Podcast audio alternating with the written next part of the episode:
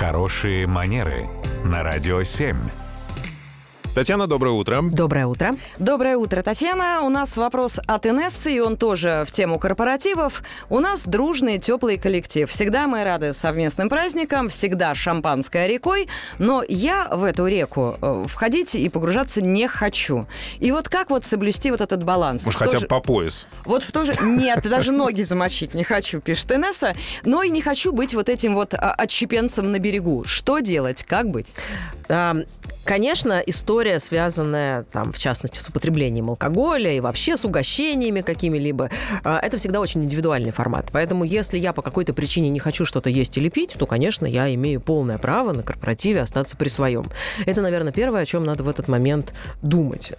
Второй момент, нужно ли об этом громко сообщать всем коллегам за столом? Нужно ли противопоставлять себя коллективу и говорить, уважаемые господа, я считаю, что алкоголь это зло, поэтому я с ним борюсь, я его не пью, ну а вы как хотите. Ну, а есть такие примеры, я знаю, когда люди просто имитируют то, что они пьют. Они просто ну, водичку в рюмочку, чтобы все со стороны выглядело так, как всех. Это неплохой вариант, но я бы скорее, наверное, вела здесь к тому, что не то чтобы менять даже напиток там в бокале или в рюмке, а пусть это будет одна рюмка или один бокал, но на весь вечер. То есть тут главная эта задача на самом деле не в том, чтобы соревноваться с остальными в количестве съеденного или выпитого, а главная задача в том, чтобы вот мы были едины в порыве, в хорошем настроении, да, чтобы мы не грустили там и не говорили, вот вам здорово, вы все веселые, а у меня, видите, как не получается.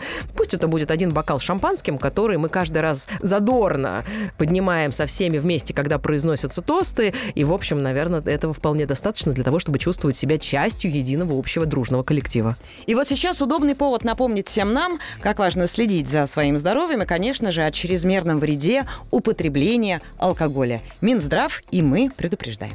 Татьяна, спасибо большое. Радио 7.